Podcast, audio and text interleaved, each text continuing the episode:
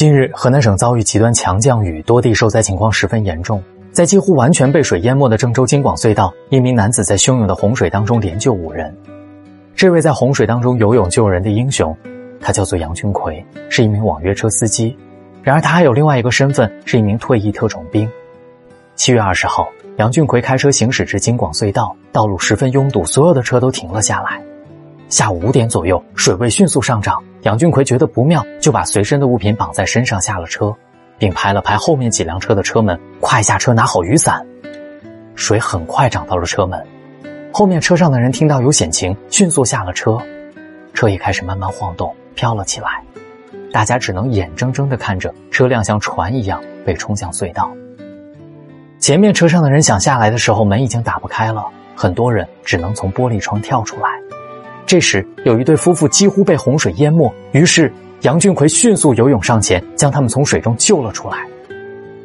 在后面救人的过程当中，杨俊奎一度感觉到体力不支，但是他想到还有很多人被困，暂时的休息之后，他又转身进入了水中。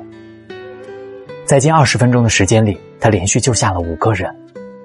据了解，杨俊奎今年四十五岁，当兵时十公里游泳是他们日常必须完成的训练项目。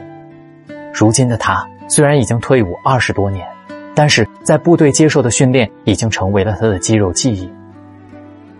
杨俊奎救人的时候腿部也受了轻伤，但当时他已经没有力气去医院了。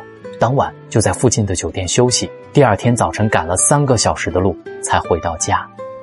他家人担心，杨俊奎并没有透露自己救人的事，直到在网络上的视频被儿子刷到，这不会是你吧，老爸？你的车不是就在这儿被淹吗？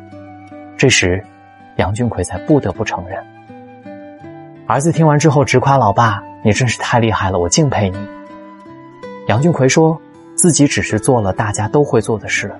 在最危险的时候，都是你拉我，我救你。没有从天而降的英雄，只有挺身而出的凡人。谢谢你，杨俊奎。